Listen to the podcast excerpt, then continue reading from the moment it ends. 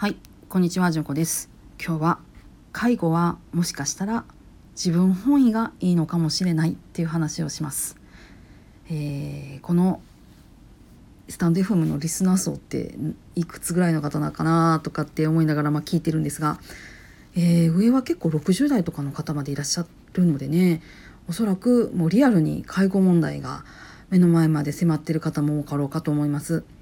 で、えー一外来看護師の私として言いたいのは介護する人がしんどくないようにしてほしいなっていうことです。えーどうしても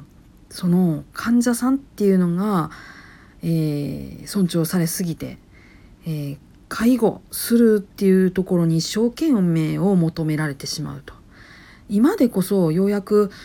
えー福祉ね公共が結構充実してきましたが、まあ、それでもね十分とは言い難いとはいえですよ。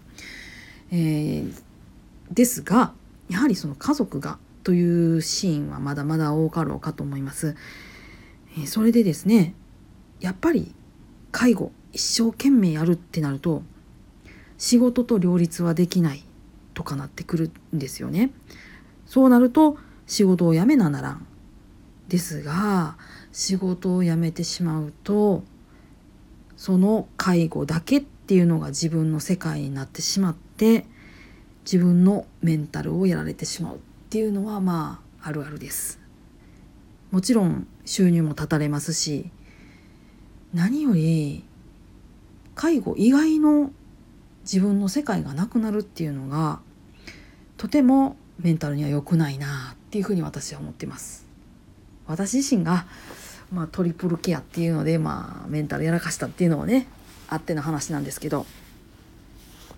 なので今言っときたいなって思うのってやっぱりどっちかっていうと介護する人の自分本位っていうのも忘れてほしくないっていうところです。やっぱりね例えば認知症の介護って言ったらやっぱ大変ですよ。特に物取られ妄想とかってなったらその患者さんの一番近しい人のせいにするっていうのが本当にあるあるなんですよ。そんなやっぱ辛いですよ。あんた取られたんかって。あんたやったんかって言われるのって。やっぱねこんなに身を粉にしているのにそういうことを言うって言ってめちゃめちゃショックやと思います。そんなあったりとかしてね。でも仕事へ行ったらそこからは一時的にでも離れられる。例えばですよそういう場所があるって本当にね救いになりますしそこに一生懸命になるからって言って自分の人生全部放り出したところで介護が終わったら自分には何も残らなかったりとかするんですよ。その